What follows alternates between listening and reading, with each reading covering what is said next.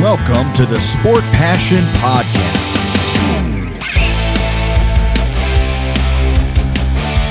And here is your host, Lars Marendorf.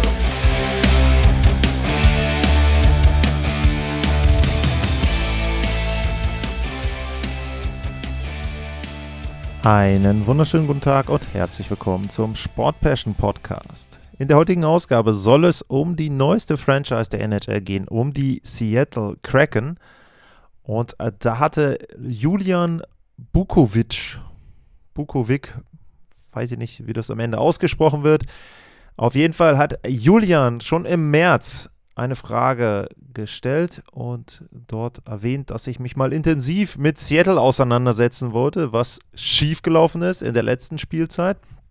Und er hatte jetzt im Anfang November nochmal nachgefragt, ob ich denn dort nochmal eine Analyse oder überhaupt eine Analyse machen kann, was gut läuft und was schlecht läuft. Erstmal vielen Dank für den Hinweis, Julian, dass ich das Thema da noch nicht weiter verfolgt und abgedeckt habe. Ja, und dann werde ich eben in der heutigen Folge einen Blick werfen auf die Seattle Kraken und dazu hole ich euch nochmal so ein bisschen ab in der Sommerpause und gehe einfach nochmal ein bisschen durch, was sich getan hat bei den Seattle Kraken. Es gab ein paar Abgänge im Sommer, die waren aber jetzt zumindest aus meiner Sicht nicht besonders bemerkenswert. Riley Sheehan ist nach Buffalo gegangen. Ähm, Dangel Sprong hat ein Professional Tryout gehabt. Hayden Flurry, Tampa Bay. Victor Rast nach Columbus. Connor Carrick ist in Boston. Ähm, Dennis äh, Cholowski ist bei den New York Islanders. Äh, Derek Pouliot ist zu den San Jose Sharks gegangen. Und Antoine Bibeau ist bei den Ottawa Senators gelandet. Da ist aber wirklich kein richtig großer Name mit dabei. Die Kraken haben ein bisschen was gemacht selber und haben sich auch selber ein paar Spieler geholt. Äh, Oliver Bjorkstrand kam aus Columbus. Andrei Burakowski, vielleicht der größte Name, kam vom Stanley Cup Champion aus Colorado. Michael Campney aus Washington. Äh, Justin Schulz ebenfalls aus Washington. Martin Jones kam aus Philadelphia und Magnus Hellberg aus Detroit. Und wenn man jetzt die Kraken vergleichen möchte vom letzten Jahr mit denen in dieser Saison und einfach mal so ein bisschen schauen möchte, wie ist denn der Status? Warum sind sie denn besser oder schlechter als in der letzten Spielzeit und vielleicht dann auch ein bisschen ergründen möchte, warum es in der letzten Spielzeit nicht so gut gelaufen ist. Und der muss eben auch auf ein paar Zahlen gucken, das werde ich machen im Verlauf der Sendung. Was ich aber auch gemacht habe, ist, ich habe mir nochmal angeschaut, was denn so die Vorhersagen waren vor der letzten Spielzeit. Und da ist es schon ganz bemerkenswert. Ich habe da äh, beim Athletic, bei The Athletic einfach mal reingeschaut in das Season Preview. Und da war es dann so, die hatten Seattle auf Platz 10 getippt vor der Spielzeit. Und wenn man sich angeschaut hat im letzten Jahr, was man da erwartet hat von ihnen, dann sieht das gar nicht mal so unterschiedlich aus zu dem, was in dieser Spielzeit erwartet wurde. Seattle wurde eingeschätzt als ein Team, was bei den Stürmern eher durchschnittlich ist, was im Vergleich zur Liga eine unterdurchschnittliche erste Reihe hat, also keine kein Top-Talent dort in der ersten Reihe, äh, was auch in der zweiten Reihe eher im Mittelmaß der Liga ist, was aber dann zum Beispiel in der dritten Reihe eine wirklich gute dritte Reihe hatte, laut The Athletic, vor der letzten Spielzeit. Und auch die vierte Reihe war insgesamt nicht so schlecht. Das heißt also, Seattle hat keine erste, zweite Reihe, die wirklich Angst macht dem Gegner, aber sie hatten, zumindest laut der Prognose, ziemlich viel Talent insgesamt. Das heißt, sie haben eine gute Tiefe gehabt, in der dritten, vierten Reihe. Das Depth Scoring, das wurde als Stärke angesehen von Seattle. Ähnliches gab es bei den Verteidigerpaaren vor der letzten Spielzeit. Da war ja noch äh, Mark Giordano äh, mit dabei. Der ist ja mittlerweile dann in Toronto gelandet. Auch da wurde geschätzt, dass Seattle zwar nicht ein sehr, sehr gutes erstes oder zweites Verteidigerpaar hatte, aber solide und auch zum Beispiel das dritte Verteidigerpaar, das wurde dann eher als überdurchschnittlich gesehen. Und was man natürlich sagen muss, vor der letzten Spielzeit, ganz, ganz klar, eine gute Prognose gab es für die Torhüter Philipp Gruber und Chris Drieger, die wurden sehr, sehr gut gesehen.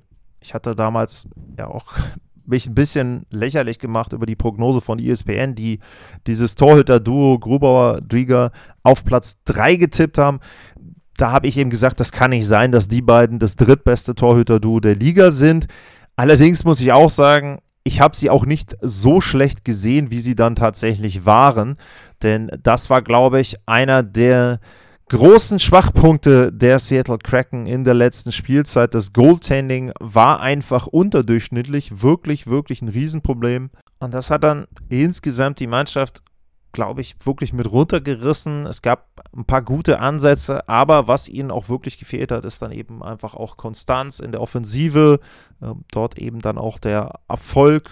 Vielleicht eben nicht einzelne Spieler, sondern auch durch die Bank. Also da war es dann eben tatsächlich so, dass ihnen das extreme Probleme bereitet hat. Ähm, sie haben 213 Tore geschossen im letzten Jahr. Das war Platz 28 in der Liga. Bei der Defensive war es nicht viel besser. Da lagen sie mit 284 auf Platz 24. Also es zeigt eben, dass sowohl in der Offensive, da vielleicht noch ein bisschen mehr, aber auch in der Defensive wirklich große Probleme mit dabei waren.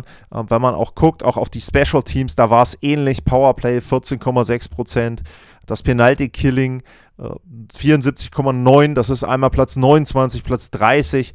Also auch da schlechte Werte bei den eigenen Torschüssen, äh, Platz 29. Was man sagen muss, was ein guter Wert war für sie, waren die Torschüsse des Gegners. Da lagen sie auf Platz 4 ligaweit. Das war zumindest mal ähm, ein Lichtblick, wenn ich noch ein bisschen sonst durchgucke. Ich versuche gerade hier so ein paar, paar Highlights äh, rauszufinden, ob sie da noch in irgendeiner Form zumindest gute Werte hatten. Corsi-Wert tatsächlich äh, war nicht schlecht. Der lag auf Platz 14, da lagen sie auf äh, Platz 14. Um, ähm, das ist also auch okay, aber wenn man dann zum Beispiel auch guckt bei den äh, Torchancen, äh, da lagen sie auf Platz 27. Und ähm, das ist dann eben auch wieder ein Punkt, wo du sagen musst, na, äh, sie haben dann einfach auch nicht genug Offensive generiert. Ich habe gesagt, sie haben im Sommer ein bisschen was gemacht und haben versucht, sich da zu verbessern.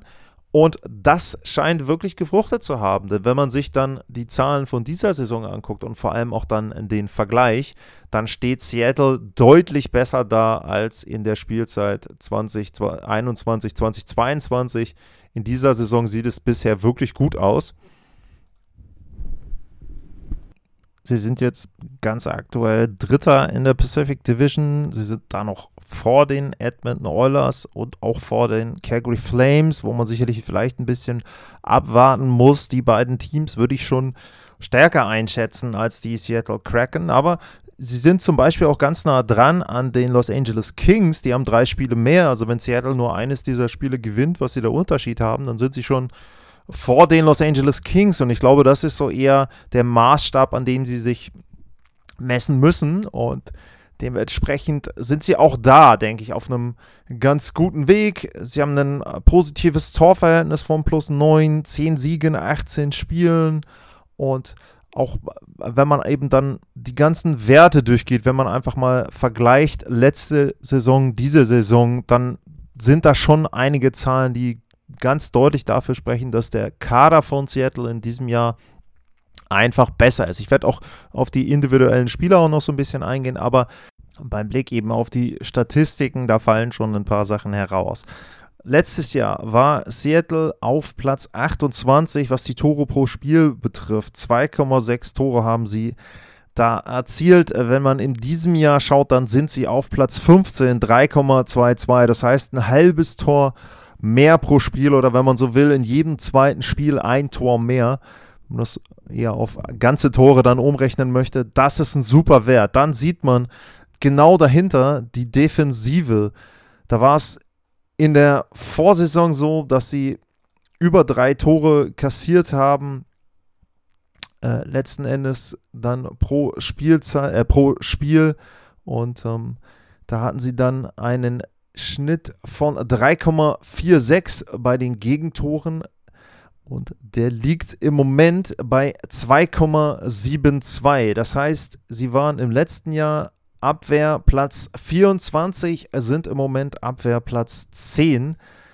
Also auch da grob, wenn man es ein bisschen aufrunden will, fast ein Tor weniger pro Spiel. Das ist schon sehr, sehr gut, was sie da eben verbessert haben. Sowohl in der Offensive als auch in der Defensive. Und Defensive heißt natürlich allen voran die Fangquote. Da waren sie im letzten Jahr auf Platz 32, schlechteste Fangquote insgesamt der Liga, nur 88 Prozent. Und in diesem Jahr sind sie Mittelmaß, 90,1, Platz 15. Aber das ist schon ein Riesenschritt, wenn man eben einfach überlegt, letztes Team wirklich schlechter als die Coyotes, als die Blackhawks, als die Sabres im letzten Jahr. Und in dieser Spielzeit eben dann Platz 15. Das ist wirklich ein Wert, wo man sagen kann, okay, ähm, da sind sie jetzt tatsächlich besser und sind da eben entsprechend auch an der Stelle besser geworden. Das ist nicht nur aufs Goaltending zurückzuführen, das ist natürlich auch wieder darauf zurückzuführen, wie die Abwehr insgesamt arbeitet, wie das Team insgesamt arbeitet. Sie lassen die drittwenigsten Torschüsse zu. Nur New Jersey und Carolina sind da besser. 27,5 Torschüsse pro Partie kann der Gegner auf das Gehäuse im Moment vor allem von Martin Jones abgeben. Man muss dazu sagen, letztes Jahr waren sie auch nicht so schlecht. Da hatten sie den viertbesten Wert, 28,9, aber das ist immer noch mal einen Schritt besser. In der Offensive haben sie auch ein Stückchen draufgelegt. Da waren es im letzten Jahr 29 Schüsse, Platz 29. Jetzt sind es 29,4, das ist Platz 27. Das ist noch nicht überragend. Da muss man deutlich sagen, da ist noch viel Luft nach oben, wenn sie sich da dann zu den besseren Teams zählen wollen. Aber was sich verbessert hat, aber auch wieder so ein bisschen Gefahr birgt. Das ist die Schussquote. Letztes Jahr waren es unter 9% Erfolgsquote, jetzt sind es 10,94, also fast 11%. Das ist natürlich immer etwas gefährlich, dass ein Team eine bessere Schussquote insgesamt hat. Das spricht dann so ein bisschen dafür, dass vielleicht da auch ein Stück weit Glück mit dabei ist. Man muss allerdings auch sagen, dass im letzten Jahr die Advanced Metrics Seattle etwas besser gesehen haben, als sie dann am Ende in der Pla Tabelle platziert waren. Das heißt, die Wahrheit liegt wahrscheinlich da auch wie so oft in der Mitte. Vielleicht in diesem Jahr ein bisschen mehr Abschlussglück, dafür im letzten Jahr etwas mehr Pech gehabt und dementsprechend sage ich mal, wenn sie dann bei einer Schussquote, wenn wir jetzt von 9 und 11 ausgehen, äh, wenn sie dann irgendwo bei 10 rauskommen, dann ist das auch, denke ich, ordentlich. Ähm, was man sagen muss, ähm, die Special Teams, das Penalty Killing ist immer noch erstaunlich schlecht mit um die 75 Prozent. So war es im letzten Jahr auch. Platz 25 dieses Jahr, letztes Jahr Platz 30. Das Powerplay ist besser geworden. Das lag im letzten Jahr auch nur auf Platz 29 und ist in diesem Jahr auf Platz 11, also da schon fast im oberen Drittel platziert. Das muss man eben sagen, das ist schon besser. Ja, und ich habe es ja erwähnt, es liegt natürlich nicht nur an den Teamzahlen, sondern es liegt natürlich auch daran, wie die individuellen Spieler performt haben und wie die individuellen Spieler dann auch in dieser Saison eben entsprechend ihre Leistung bringen konnten. Ähm, Im letzten Jahr war es auch so, dass Seattle durchaus Verletzungsprobleme hatte, dass sie eben da auch einige Spieler hatten, die nicht die komplette Spielzeit absolviert haben tatsächlich war es so, dass in der Vorsaison einzig äh, Adam Larson 82 Saisonspiele hatte und alle anderen haben in größerer Form, mehr oder weniger größerer Form gefehlt. Wenn man zum Beispiel einen Jaden Swart nimmt, der hat nur 37 Spiele gehabt. Jonas Donskoy hatte jetzt 65 Okay, ähm, aber auch da ist es eben so, man muss einfach sagen, da fehlen sie dann immer. Carsten Susi 64, ähm,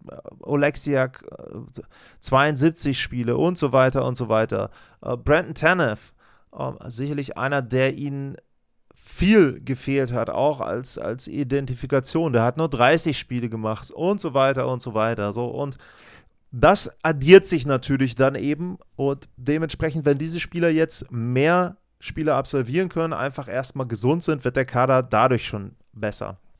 Dann steht im letzten Jahr bei Matty Beniers 10 Spiele, 9 Punkte. Der ist jetzt fest eingeplant als Center in der ersten Reihe. Dementsprechend ist es da auch so, oder in der zweiten Reihe, je nachdem, ähm, wie man da das Death Chart sehen will. Aber da ist es dann auch so, dass er eben entsprechend dort mehr Qualität einfach reinbringt. Ähm, dann habe ich erwähnt, äh, Andrei Burakowski, der kam aus Colorado, der hat jetzt 15 Punkte in 18 Spielen. Auch der macht den Kader nochmal besser. Das ist immer noch so, dass die Seattle Kraken im Gegensatz zu vielen anderen NHL-Teams keine wirklichen Superstars haben, keine wirklichen All-Stars haben. Also diese Top-Qualität an Spielern, die ist in Seattle nicht da. Das muss man meiner Meinung nach so deutlich auch sehen. Aber sie haben auch nicht diesen Leistungsabfall, zum Beispiel dann in der zweiten, dritten, vierten Reihe. Das heißt, das Scoring ist sehr, sehr ausgeglichen. Wenn ich jetzt auch einfach mal gucke, wenn man vorne auch durch die Reihen durchgeht und die, die, die Torzahlen nimmt. Erste Reihe 5, 3, 4 sind die Tore. Zweite Reihe 7, 5, 5. Dritte Reihe 4, 2, 1. Vierte Reihe 1, 4, 3. Das heißt also, die vierte Reihe hat einen ähnlich guten Torwert wie die wie die dritte Reihe und die zweite Reihe nominell hat einen etwas besseren Torwert sogar als die erste Reihe. Also da ist ein sehr, sehr ausgeglichener Kader da. Und dementsprechend ist es auch schwer für andere Teams, sich darauf einzustellen. Da sind keine, ich nenne sie ja immer so ein bisschen Unterschiedsspieler dabei, oder jedenfalls nicht viele. Gibt sicherlich zum Beispiel eben einen Matty Beniers, der so etwas werden kann, der es natürlich noch nicht ist. Ist ja jetzt auch erst in seiner wirklich allerersten kompletten Spielzeit. Aber das macht Seattle auch nicht so viel aus, dadurch, dass sie eben dann entsprechend eine nächste Reihe haben, die auch ähnlich Gefahr ausstrahlen kann. Was man eben sagen muss, was ihnen sehr, sehr geholfen hat, was eine wirklich positive Überraschung ist, das ist Martin Jones, der im Tor kam und der im Prinzip so ein bisschen nur als Versicherung galt. Äh, Chris Drieger immer noch verletzt. Philipp Grubauer letzte Saison große Probleme gehabt und da war dann eben Martin Jones für mich so jemand, okay, ist ein Veteran, den kannst du verpflichten, der macht dir, wenn man Glück hat, nicht viel kaputt. Aber so wie er im Moment gespielt hat, hilft er sehr. Also er ist jetzt im Moment die Nummer 1. Ähm, Philipp Gruber steht jetzt wohl kurz vor der Rückkehr wird da wahrscheinlich dann auch demnächst wieder spielen. Aber wenn man sich auch da die Zahlen anguckt, ist natürlich in dem Fall mit Vorsicht zu genießen, weil Grubauer nur vier Spiele gemacht hat. Aber Jones hat eine Fangquote von 91,3, Grubauer hatte in den vier Partien 86,1 Prozent. Gegentorschnitt Jones 2,3, Grubauer 3,79. So, jetzt bin ich mir sehr sicher, dass bei Philipp Grubauer die Zahlen runtergehen werden, was den Gegentorschnitt betrifft und die Fangquote wird besser sein. Er wird nicht mehr so eine Horror-Saison wie in der letzten Spielzeit haben. Da bin ich überzeugt von. Und dann ist Seattle insgesamt auch einfach etwas besser aufgestellt. Dann Matty Beniers ist zu erwähnen als einer, der eben jetzt als junger Spieler mit reinkommt, der da auch sich zu Saisonbeginn wieder gut reingefunden hat. Auch das ist ja nicht selbstverständlich. Letztes Jahr die zehn Spiele ohne Druck mit den neun Punkten. Jetzt aber plötzlich Face of the Franchise er derjenige, der große Hoffnungsträger in Seattle. Auch da hat er gut begonnen. Vielleicht jetzt auch so ein bisschen kleines Loch im Moment, aber auch das sind Dinge, die fängst du dann natürlich besser ab, wenn dein Kader insgesamt sehr ausgeglichen ist, wenn du nicht von einem ich sag's jetzt mal, Austin Matthews abhängig bist, wenn du nicht von einem Alex Ovechkin abhängig bist, wenn du nicht darauf angewiesen bist, dass Sidney Crosby 75 Spiele macht, sondern wenn er dann halt mal 10, 15 Spiele fehlt, ne, übertrieben gesagt, dann habe ich jemand anderen, der da einspringen kann, beziehungsweise ich brauche die Punkte von Crosby gar nicht, wobei Seattle die natürlich gerne nehmen würde. Aber was ich damit sagen will, ist, Seattle verteilt das, was zum Beispiel ein Crosby an Produktion liefert, auf drei Spieler. Wie gesagt, hat den Nachteil, dass du vielleicht, wenn es in die Overtime geht, nicht unbedingt jemanden hast, der dann da mit einer Aktion das Spiel entscheiden kann. Aber auf der anderen Seite, wenn dir dein Superstürmer fehlt oder wenn der gerade außer Form ist, dann kann das eben durch zwei andere ausgeglichen werden, weil da der Verlust dann nicht so groß ist. Also das ist schon so, dass Seattle dadurch einen wirklichen Vorteil hat. Ähm, dann ist es vielleicht auch so, dass in der zweiten Spielzeit einfach durch die Gewöhnung der Spieler an das, was Dave Hextall von ihnen möchte, an den Spielstil, den er spielen möchte, auch da eine größere Erfolgsquote da ist, dass das Team auch mit den Spielern, die dann gesund sind, eine komplette Vorbereitung absolvieren konnte. Auch das ist, denke ich, wichtig, dass man da nochmal mehr mit reinkommt, dass sich ein Team findet, dass sich ein Team Spirit findet. und an der Stelle eben dann dort auch einfach die Automatismen greifen. Das wird auch sicherlich ein Vorteil sein bei Seattle, wo man sagen muss, dass sie dadurch einfach dann besser in die Saison reingefunden haben. Äh, vielleicht abschließend noch ein Punkt, den man auch selbst sich dann in den Spielen von Seattle einfach mal anschauen sollte. Und zwar finde ich das immer ganz interessant, wenn man sich die Heatmaps anguckt für die Spiele. Das heißt also, wenn man sieht, wo haben die Teams ihre Abschlüsse in der Offensive und wo lassen sie Abschlüsse in der Defensive zu. Und da ist es ganz eklatant, wenn man auch vergleicht, wie diese Heatmaps bei Seattle im letzten Jahr aussahen und eben entsprechend dann in dieser Saison. Wenn man da auf die Offensive schaut, dann war es so, dass im letzten Jahr vor dem Tor ein richtig tiefer blauer Fleck war.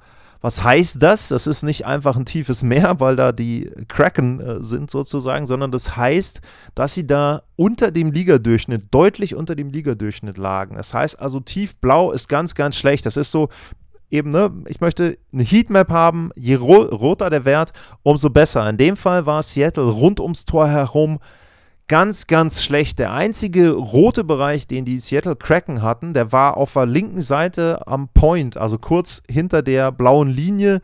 Da war es so, dass sie da überdurchschnittlich viele Schüsse generiert haben. Und ansonsten lagen sie im Grunde in allen Bereichen sehr, sehr schlecht und waren da eben unterdurchschnittlich. Wenn man das jetzt vergleicht mit dem letzten Jahr und wenn man sich jetzt das diesjährige Jahr anguckt, dann ist es so, direkt vorm Tor ist ein leicht roter Wärter. Dann gibt es plötzlich auf der rechten Point-Seite einen tiefroten Bereich. Rechts um den Bullykreis herum sind sehr, sehr viele Abschlüsse und vor allem auch in der Mitte, nicht direkt vorm Tor. Also ich sage jetzt mal nicht so ein, zwei Meter vorm Tor, sondern eher so drei bis fünf bis sieben Meter vorm Tor, aber wirklich in der Mitte vorm Tor. Da ist es tiefrot bei Seattle, beziehungsweise zumindest rot und dann ein kleiner Bereich tiefrot. Und das deutet darauf hin, dass sie ihre Offensive so gestalten können, dass sie mehr Abschlüsse dort bekommen, dass sie im gefährlicheren Bereich des Eises, des gegnerischen Drittels eben zum Torschuss kommen. Und das zeigt ganz deutlich, dass sie sich da einfach verbessert haben. Wenn wir dann auf der anderen Seite uns die Defensive angucken, dann war es im letzten Jahr, glaube ich, sogar insgesamt defensiv okay. Sie hatten keine wirklich tiefroten Bereiche, wo die Gegner viele Abschlüsse haben. Sie haben aber auch keine tiefblauen Bereiche gehabt, wo sie wenig Abschlüsse zulassen. In diesem Jahr ist es tatsächlich sehr differenziert. Da ist es direkt vorm Tor, schräg links vorm Tor. Es ist tiefblau, wirklich so, dass sie da anscheinend sehr, sehr gut äh, abräumen. Komischerweise gibt es rechts unten vorm Tor einen Bereich, äh, wo der Gegner häufig zum Abschluss kommt. Auch dieses Slo äh, erweiterte Slot Area, also oben etwas höher zwischen den Bullykreisen auch so. Ich würde dann da eher sagen, so drei bis fünf Meter. Da lassen sie auch ein paar Torschüsse mehr zu als der Ligadurchschnitt. Aber auch da sieht es insgesamt so aus, dass sie sich besser darauf konzentrieren, was ums Tor herum passiert, dass sie dem Gegner nicht so gute Torschüsse lassen, wie sie selber bekommen. Und das zeigt eben auch, dass die Balance insgesamt bei den Seattle Kraken da, glaube ich, besser ist als dann eben in der letzten Spielzeit. Natürlich, und das muss man dann eben, glaube ich, auch nochmal deutlich sagen, ist in der Defensive sehr, sehr viel abhängig davon, wie der Torhüter agiert. Sie haben im letzten Jahr auch keine schlechte Defensive gehabt, aber da waren eben dann die Werte, was Goals saved above average und so weiter der Torhüter betrifft, sehr, sehr schlecht. Das sieht im Moment besser aus. Ich bin sehr überrascht, muss ich persönlich wirklich sagen, von Martin Jones. Also ich habe ja da auch in der Vorschau, glaube ich, wieder deutlich gesagt, dass ich ihn nicht so gut sehe, dass ich ihn als einen Torhüter sehe, der seinen Zenit schon deutlich überschritten hat. Das war ja in San Jose auch teilweise so, dass er da eher das Problem war als die Lösung. Im Moment ist Seattle, glaube ich, froh, dass sie ihn da verpflichtet haben und dass er ihnen da im Moment hilft. Aber aus deutscher Sicht hoffe ich natürlich darauf, dass Philipp Grubauer bald gesund ist und dann bald auch wieder bessere Leistungen dort bieten kann. Das war ein kleiner Blick auf die Seattle Kraken. Äh, ich hoffe, dass das ungefähr das war, was ihr euch versprochen habt und auch was Julian vor allem sich versprochen hat. Und ja, an der Stelle erstmal vielen Dank für die Frage. Vielen Dank für den Themenkomplex, dass du mich auch daran erinnert hast. Auch das ist immer so ein Punkt. Ich notiere mir die Sachen, aber wie gesagt, Kommen ja auch nicht immer zu. Heute habe ich gesagt, okay, die Zeit muss ich mir mal nehmen, um da ein bisschen reinzuspringen in das Thema. Und ansonsten gilt natürlich wie immer, wenn ihr Fragen habt, Themenanregungen, at lars-mar, info at sportpassion.de. Das sind die beiden Adressen, wo ihr mich da auf etwas hinweisen könnt oder eben dann entsprechend eure Fragen stellen könnt. Und ansonsten gilt wie immer, vielen Dank fürs Zuhören, bleibt gesund und tschüss.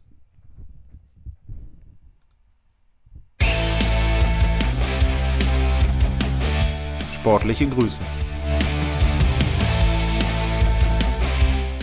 Das war's, euer Lars.